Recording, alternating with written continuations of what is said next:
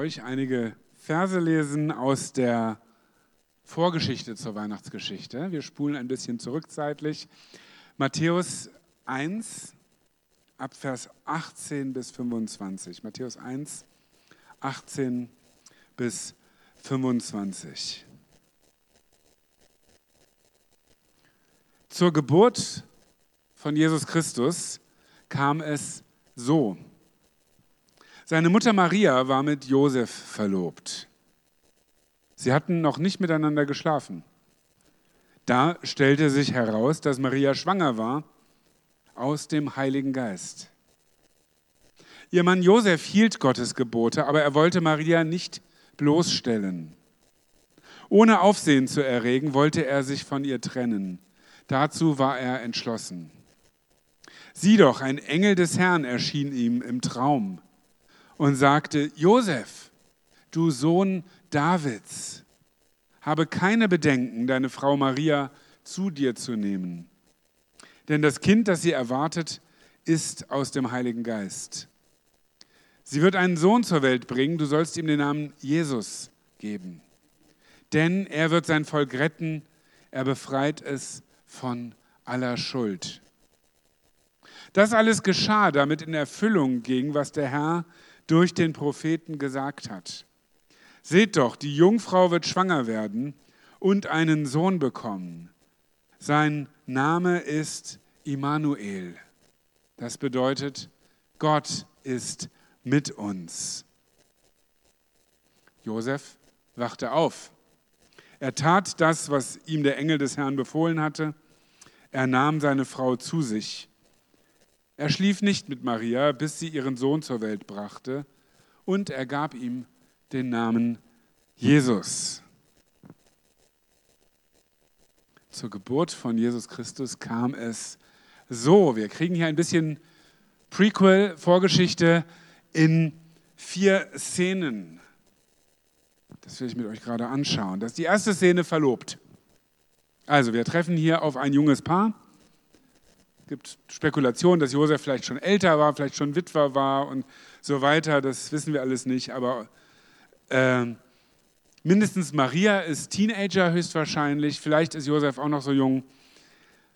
Und sie sind ein Paar wie viele andere.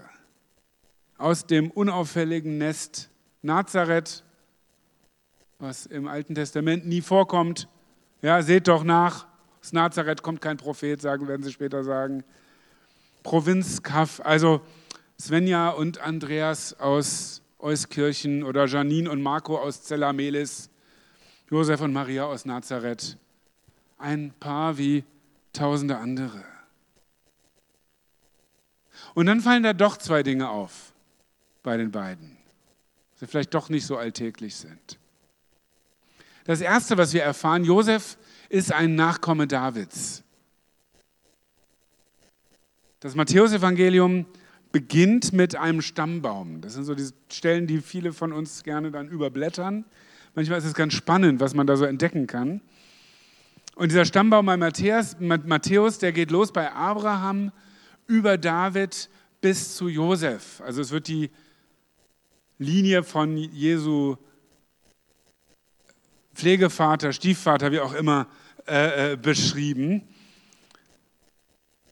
Und der Engel in unserer Geschichte begrüßt Josef. Josef, du Sohn Davids. Also er knüpft direkt daran an. Und übrigens ist Josef die einzige Person außer Jesus, die im Neuen Testament als Sohn Davids beschrieben wird. Im Alten Testament hat natürlich die leiblichen Söhne Davids auch als Söhne Davids und so. Aber hier nur Josef, der so angesprochen wird. Also eine königliche Abstammung. Dafür konnte man sich unter römischer Herrschaft relativ wenig kaufen. Ähm, aber wir können ahnen, hier ist Gott noch nicht fertig. Die Geschichte geht noch weiter. Wenn wir zurückgehen zu König David, dann gibt Gott ihm eine Verheißung, dass er ihm ein Haus bauen will. Also David will den Tempel bauen und Gott sagt zu ihm, du willst mir ein Haus bauen, ich baue dir ein Haus. Und gemeint ist nicht äh, äh, das Gebäude, wo der dann drin wohnt, sondern das Haus eines Königs ist seine Dynastie. Also eine Herrscherfamilie. Dir wird nicht an einem Sohn mangeln, der auf deinem Thron sitzt. Fakt ist, dass der Thron Davids seit vielen hundert Jahren verwaist war zu dieser Zeit. Hat Gott also sein Wort gebrochen? Ist das schiefgegangen? Hier kommt der Engel zu Josef, dem Davidssohn, und sagt, ey, diese Geschichte ist noch nicht vorbei. Dieser Faden ist nicht abgerissen. Er ist vielleicht, so das Bild schräg, äh, ja, ver, verbuddelt oder so, aber ich ziehe ihn wieder raus, wie so eine, so eine Kabel, was unter der Erde liegt. Äh, es, es geht hier noch weiter.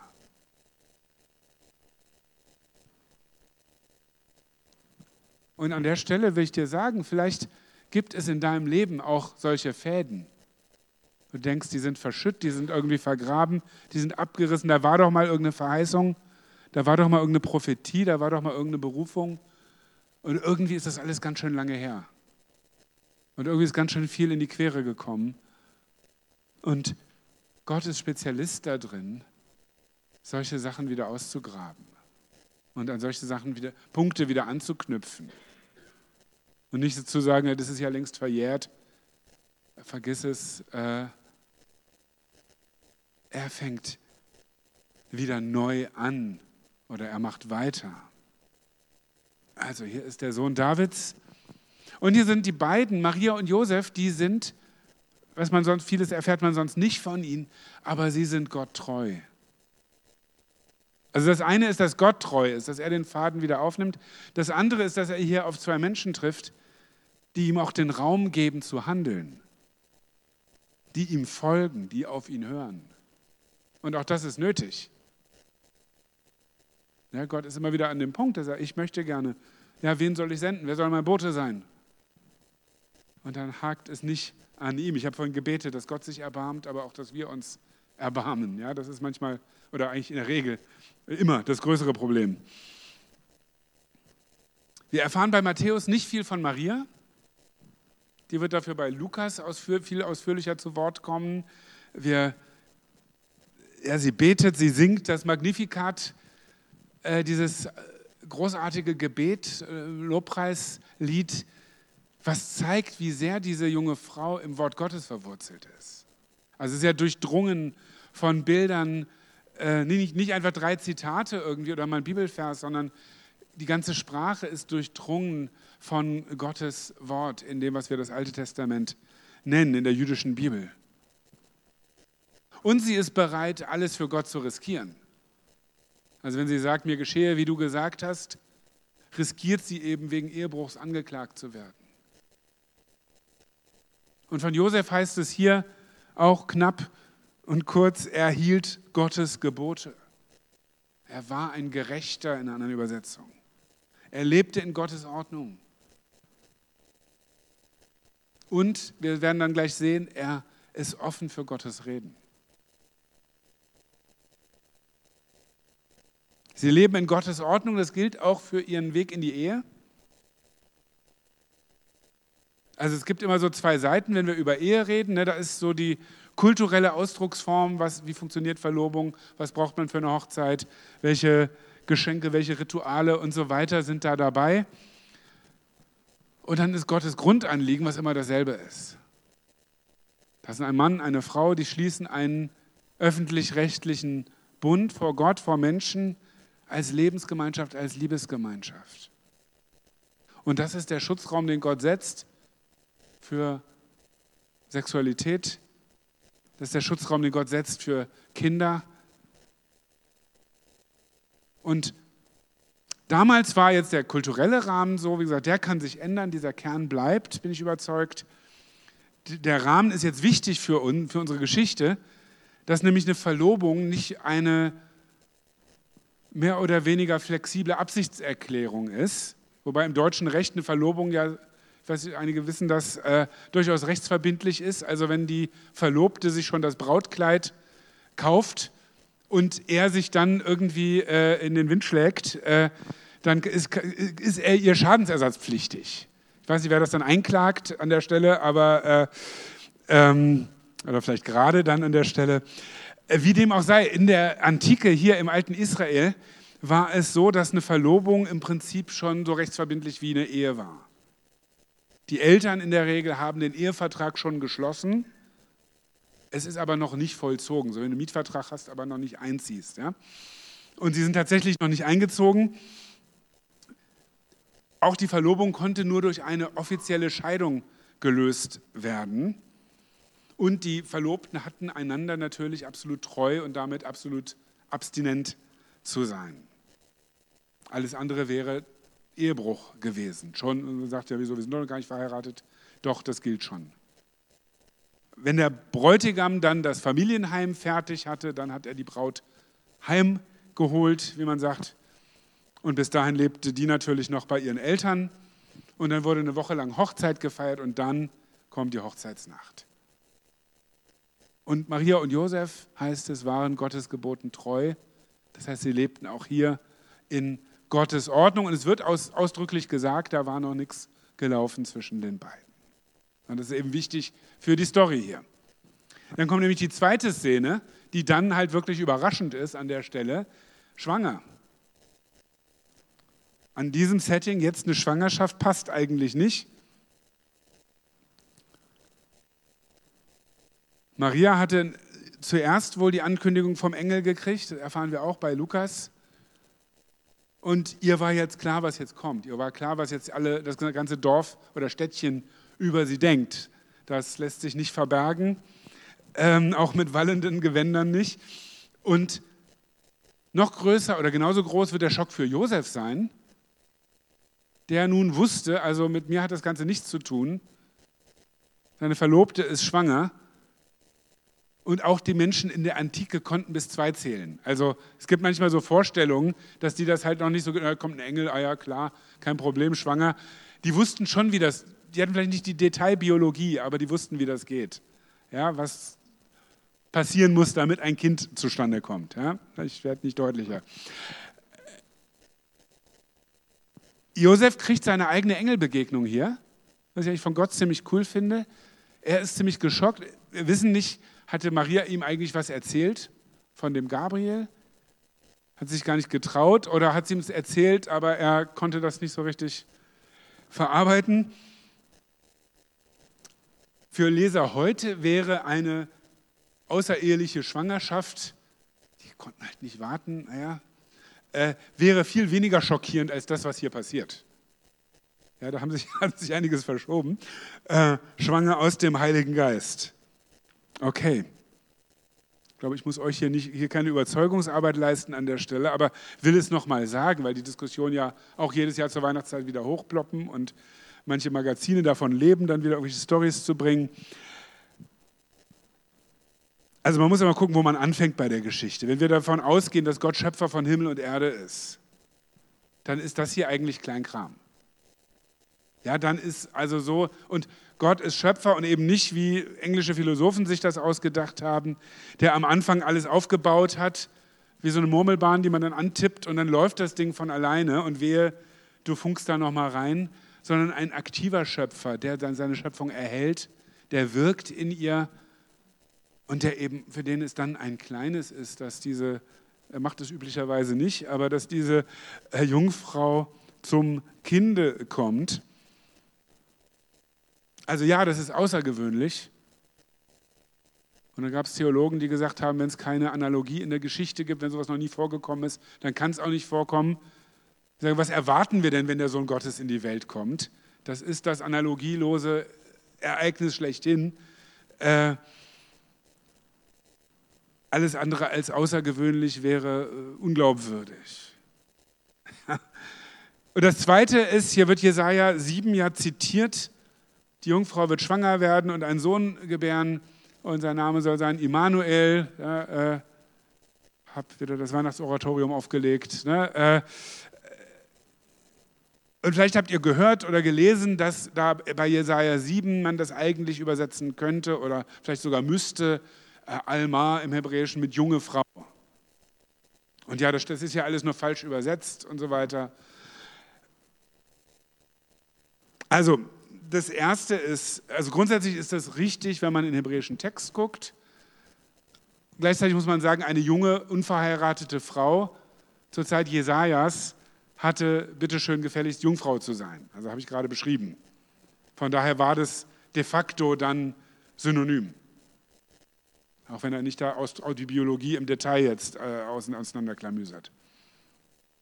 Und spätestens, wenn wir bei, jo bei Josef landen, haben wir es nicht mit einem Übersetzungsproblem zu tun, sondern der kriegte mit, seine Liebste ist schwanger äh, und er war es nicht. Und dann gibt es nur noch ein paar wenige Möglichkeiten, was da passiert ist. Also, hier geht's, es ging nicht um Kavaliersdelikt. Laut Torah war auf Ehebruch Todesstrafe. Das wurde zu der Zeit hier äh, kaum vollstreckt, aber trotzdem zeigt das, auf welchem Level wir hier unterwegs sind. So, was macht Josef jetzt? Er hat jetzt drei Möglichkeiten. Er hätte jetzt als gesetzestreuer Jude jedes Recht gehabt, den Frevel aufzudecken, seine Verlobte anzuklagen. Das hätte also Scheidung bedeutet, das hätte mindestens öffentliche Bloßstellung von Maria äh, bedeutet als Sünderin. Und Matthäus sagt, das brachte Josef nicht übers Herz.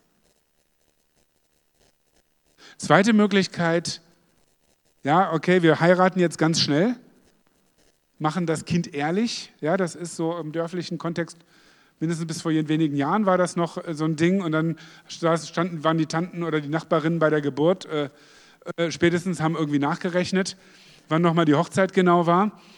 Und das ist aber doch ein großgewachsenes Kind dafür, das ist so, so ein fünf Monate und so.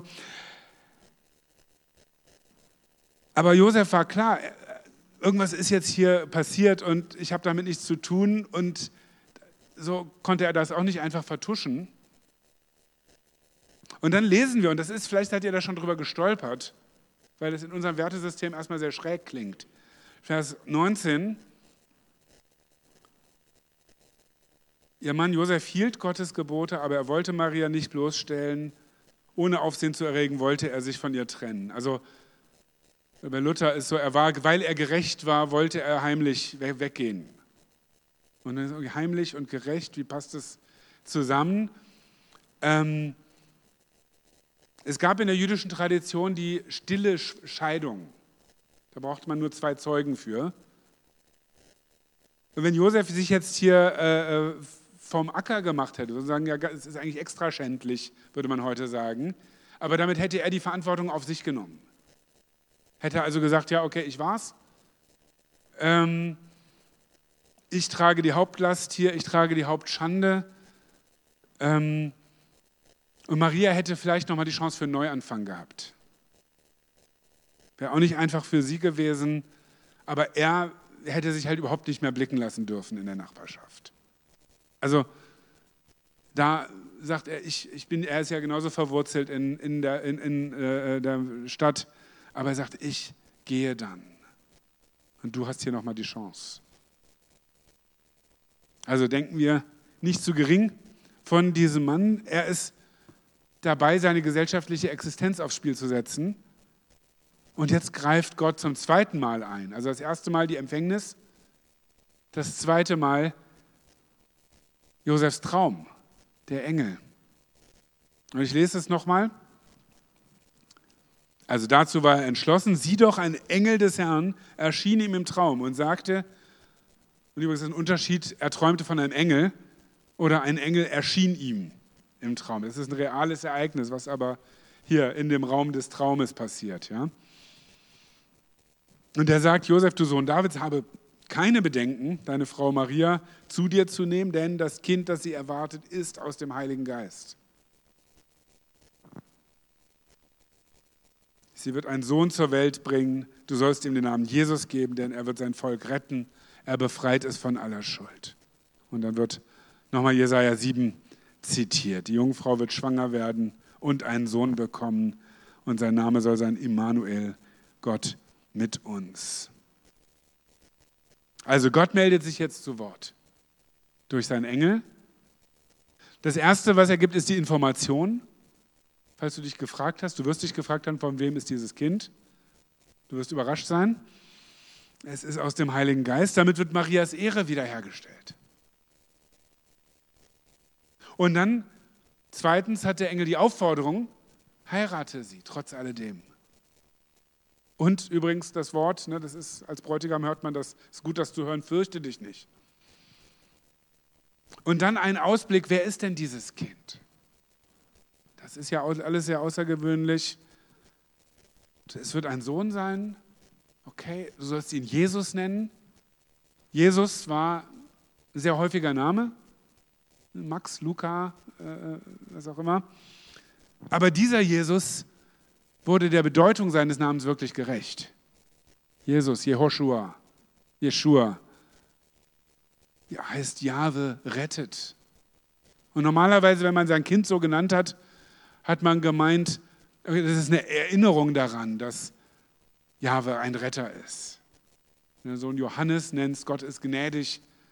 Das, ja, daran wollen wir uns erinnern, dass Gott gnädig ist.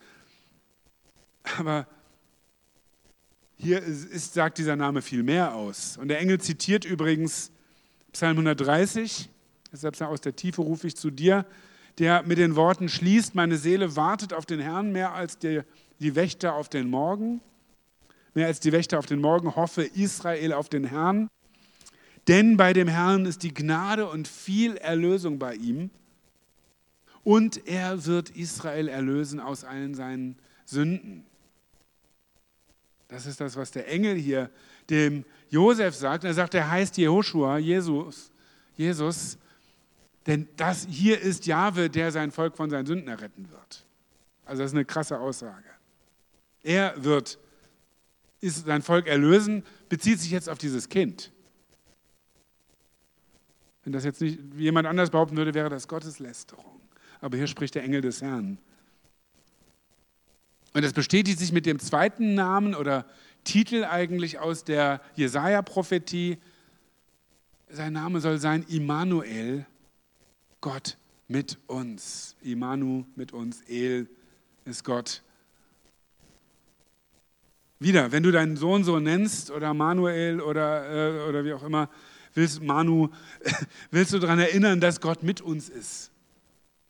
Aber Jesus ist Immanuel, er ist Gott mit uns. Was für eine krasse Aussage und was für ein großartiger Herr, der hier zu uns kommt. So, und jetzt kommt die vierte und letzte Szene. Josef reagiert. Er hat diesen Traum, er wacht auf, er sagt nicht, was für ein crazy Traum, äh, sondern er tut das, was Gott gesagt hat. Er war gerecht. Er hielt sich an Gottes Wort. Er hält sich jetzt hier an Gottes Reden im Traum. Er lässt seine Pläne fallen und gehorcht. Ich glaube, wir können diesen Josef wirklich ehren. In den Krippenszenen steht er meistens so ein bisschen am Rand oder im Hintergrund, neben Maria, aber so ist halt eher eine stille Figur. Wir haben auch kein Wort, was er spricht. Also er gibt dann hier den Namen, also da hat er anscheinend geredet, aber es gibt keine wörtliche Rede von Josef im ganzen Neuen Testament. Na, also es gibt ja Männer, die eher vielleicht eher tun als reden oder so. Und vielleicht war Josef auch so ein Typ. Aber er ist einer der ganz Großen in Gottes Geschichte. Keine außergewöhnlichen Heldentaten. Er hat mit seinem, nicht mit dem Kinnbacken eines Esels irgendwelche Philister erschlagen oder sonst irgendeine Wunder getan. Er ist nicht als Prophet durchs Land gezogen, aber er hat den Sohn Gottes aufgezogen. Also das, das stelle ich mir so als Vater eine ganz schöne Herausforderung. Äh, wer glaubst du, wer du bist? So, die ne? äh, Eltern fühlen mit. Ähm, er war Gott gehorsam, auch in Schritten, die vielleicht gar nicht so außergewöhnlich wirkten. Nicht auf dem Wasser gelaufen, aber er stand hier treu zu dieser Familie. Er war die ganze Zeit integer. Er gibt dem Kind den von Gott gegebenen Namen. Da gab es ja auch bei, bei, bei, bei Johannes dem Täufer, da haben wir ja diese Szene, dass auch Zacharias dann einen Namen kriegt und dann beschweren sich die Onkels und Tanten so, ist doch niemand in der Familie, der so heißt. Also muss doch jetzt nach der Patentante, Patenonkel benannt, Patentante, ja, Patenonkel benannt werden oder nach dem Großvater. Nein, er kriegt diesen Namen Er heiratet seine Verlobte und er bleibt sensibel. Ja, dieser stille Handwerker bleibt sensibel für Gottes Reden. Dann kurze Zeit später, als dieses fürchterliche Massaker in Bethlehem stattfindet, hört er wieder Gottes Reden durch den Engel, packt.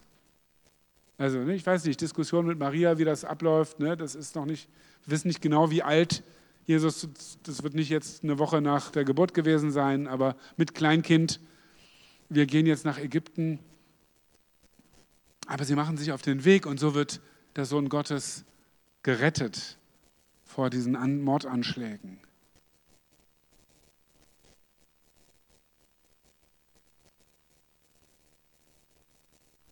Manchmal suchen wir nach den großen Dingen, die wir für Gott tun können. Ich freue mich, wenn wir große Dinge für Gott tun können. Das ist super.